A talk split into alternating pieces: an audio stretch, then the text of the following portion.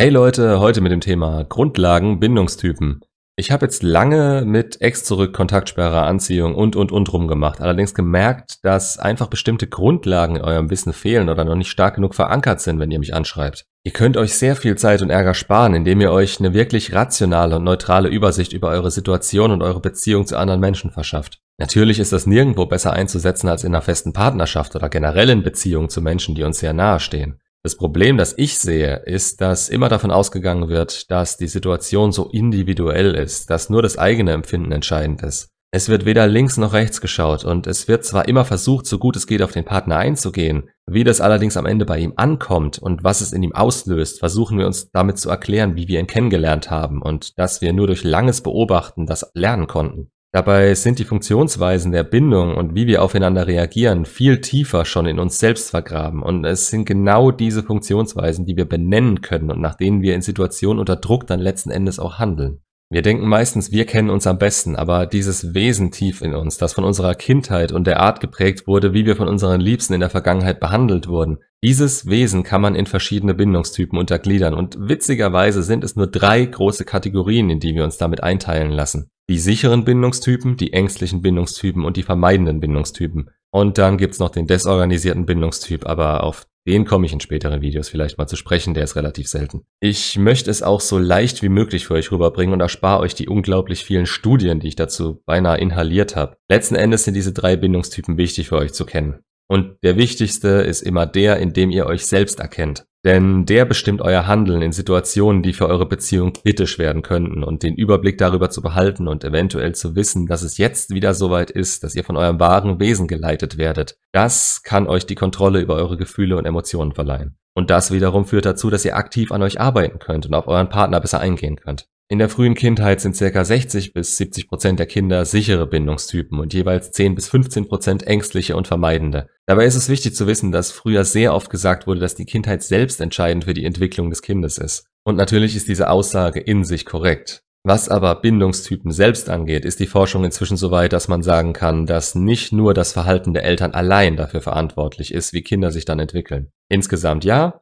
für Bindungstypen Nein. In letzter Folge ist es sogar so, dass es möglich ist, dass der Bindungstyp sich mit der Zeit ändert. Das geschieht allerdings über Jahre und meistens infolge einschneidender Erlebnisse. Man kann sich nun mal nicht einfach so ändern. Außerdem ist niemand nur ängstlich oder nur vermeidend. Es ist vielmehr ein Spektrum, auf dem man überwiegend das eine ist und zu kleinen Anteilen was anderes. So kann ein überwiegend vermeidender Bindungstyp doch einen so hohen sicheren Anteil haben, um auf gewisse Situationen so und dann doch wieder ganz anders zu reagieren. Was wir nicht verwechseln sollten, ist der freie Wille und schlechte Erfahrungen, die aktiv in unser Handeln eingreifen. Niemand ist gezwungen, auf die eine oder andere Weise zu handeln, aber es lässt sich nicht bestreiten, dass bestimmte Situationen bei den jeweiligen Bindungstypen ganz klar nachvollziehbare Handlungs- und Denkmuster hervorrufen. Nehmen wir beispielsweise den Rückzug eines Partners innerhalb einer ja, eines Todesfalls in der Familie. Vermeidende und sichere Bindungstypen werden ganz normal darauf reagieren, eben ihre Empathie entsprechend für ihn da sein und schauen, was sie tun können, um ihn zu entlasten. Aber ein ängstlicher Bindungstyp wird jetzt getriggert, da er diesen Rückzug, dieses Verhalten des anderen teilweise auf sich selbst bezieht. Wie genau das Denken da abläuft, ist natürlich von Mensch zu Mensch unterschiedlich. Es könnte der Gedanke sein, dass man ihm nicht ausreicht, um ihm helfen zu können und man deshalb weggestoßen wird, oder dass man das ganze Verhalten auf sich bezieht. Die Folge wird sein, dass die Person anfangen wird zu klammern, statt zu helfen und mehr und mehr zu einer Last wird.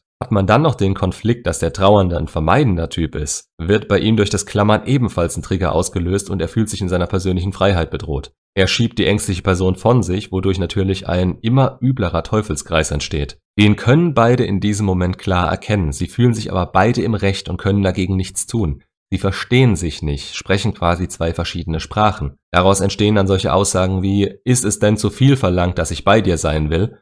Und auf der anderen Seite, du willst immer nur ohne zu geben und erkennst nicht, was du damit alles kaputt machst. Ein sicherer Typ übrigens könnte unter gewissen Umständen genau dieses Konstrukt aushebeln, indem er den Vermeidenden seinen Abstand lässt und dem Ängstlichen Nähe und Sicherheit gibt, ohne sich selbst angegriffen zu fühlen. Rate ich deswegen jetzt jedem ein sicherer Bindungstyp zu werden oder sich einen zu suchen? Na, bedingt. A kann man sich unter Umständen ohne den richtigen Anreiz schlecht gezielt zu so einem entwickeln. B reicht es für gewöhnlich, sich selbst zu verstehen und den Überblick trotz Emotionen zu wahren, um diese Mechanik in sich selbst einschränken zu können.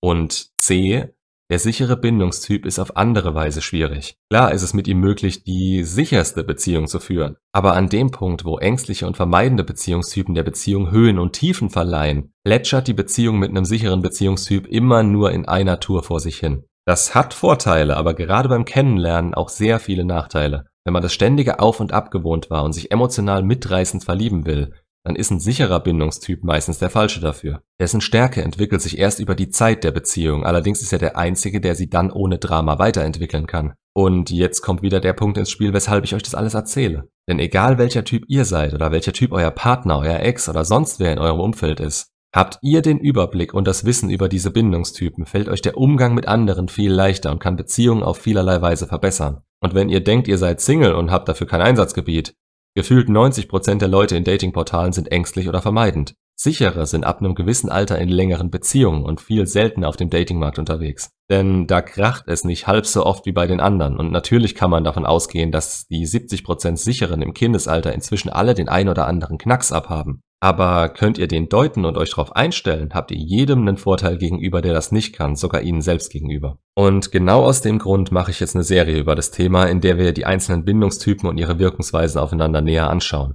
Übrigens, vielen Dank für einen meiner vielen E-Mail-Coaching-Kunden für die Idee. Wie es jetzt gerade aussieht, wird uns das durch den Juli bringen. Macht's gut und bis zum nächsten Video.